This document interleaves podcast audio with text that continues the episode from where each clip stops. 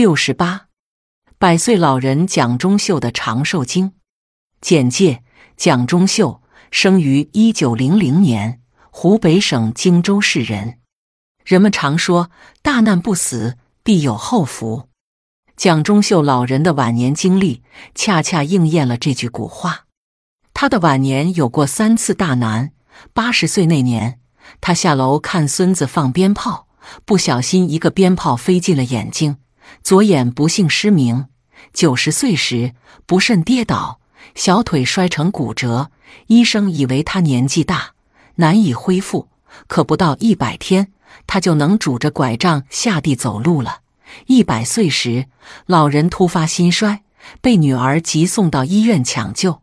当医生让家属准备后事时，他却奇迹般的康复了。老人身体上出现的这些奇迹。绝对不是凭空而来。二女儿认为，母亲之所以能够健康长寿，都是因为她的思想开明，凡事皆能平易待之。前几年，老人的大女儿不幸去世，儿女们害怕老人接受不了，一直以各种理由瞒着她。最后，老人得知消息，竟还是扛下来了。对待生死，老人也十分看得开。数年以前，他便为儿孙立下遗嘱：死后不要通知任何人，不要搭灵堂，将骨灰用纸包上，撒进大江。除此之外，老人能够长寿健康，或许也和他独特的饮食习惯不无关系。女儿为了让老人吃上可口易消化的食物，可谓费尽心思，买回瘦肉、鸡脯等剁成碎末。煲成汤或者熬成稀粥，因此老人也便渐渐养成了以粥代食的饮食习惯。一日三餐在于晨，早上老人也常常以麦片粥为主食，偶尔外加一小杯牛奶。摘自《健康时报》徐志伟报道，医生评点：粥在我国被食用的历史长达四千年之久，自古以来便受到养生学家的重视。古书早有记载，此物极柔腻，与肠胃相得，最为饮食之妙绝也。民间也流传着这样一句话：“稀粥烂饭好活人。”现代医学界也公认，粥能健脾胃，补虚损。因此，上文中蒋中秀老人的养生秘诀之一——以粥代食，是有一定科学依据的。一般情况下，粥以五谷杂粮为原料，加水熬制而成。谷类中所含有的人体必需的营养成分，经慢火熬煮之后，质地更加糜烂松软，营养更易为人体吸收。老年人消化功能较柔，食粥能更好的保护肠胃，此是其一。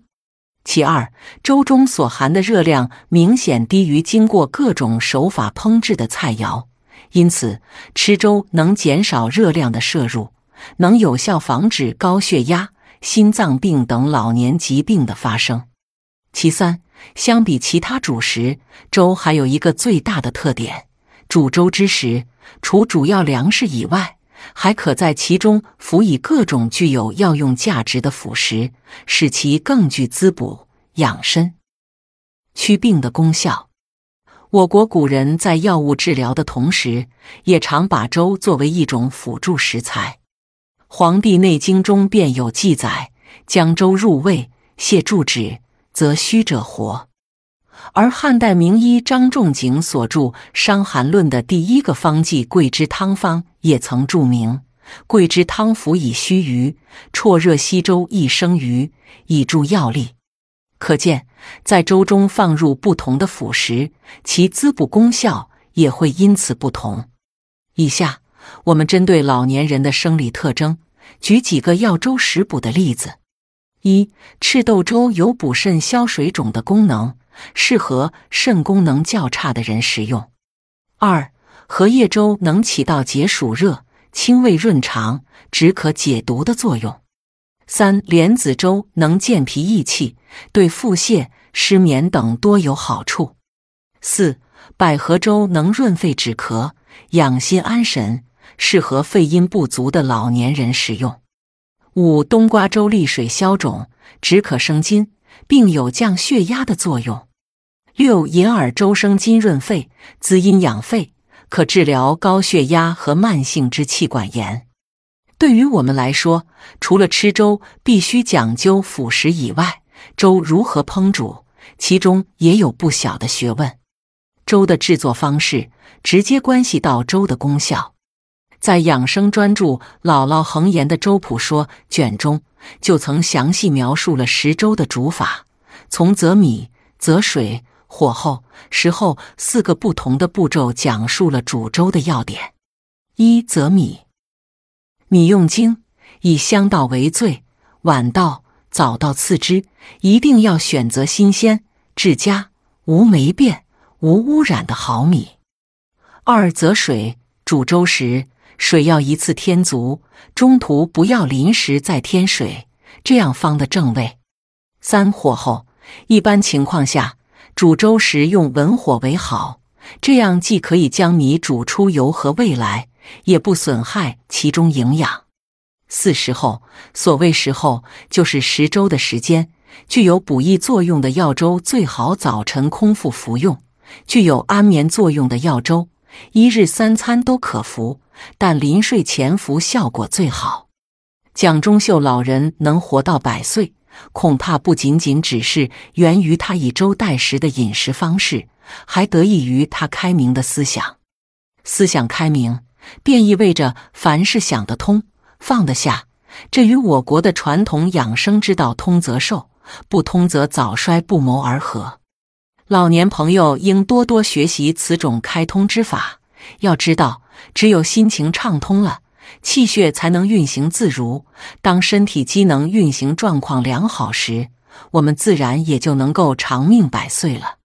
健康贴士：俗话说，牙疼不是病。疼起来却要命，止痛药效果再好，却都无一例外有着各种禁忌，令人望而生畏。所谓药疗不如食疗，下面便给大家介绍几种饮食治疗牙痛的方法，牙痛患者不妨试一试。一咸蛋牡蛎粥：咸鸭蛋两个，干牡蛎肉一百克，大米适量，连吃二至三天。适宜虚火发炎、牙痛者食用。二皮蛋腐竹咸瘦肉粥：皮蛋两个，水发腐竹六十克，咸瘦猪肉一百克，小米适量，连吃二至三天，适宜虚火龋齿疼痛者食用。三柳根包瘦肉：柳树根五十克，猪瘦肉一百克，二味洗净加适量水同煲，调味后饮汤吃肉。适宜牙龈肿胀、腮部红肿的风火牙痛者食用。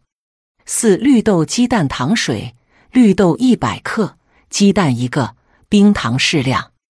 将绿豆捣碎，用水洗净，放锅里加水适量，煮至绿豆烂熟，把鸡蛋打入绿豆汤里，搅匀，烧凉后一次服完，连服二至三天。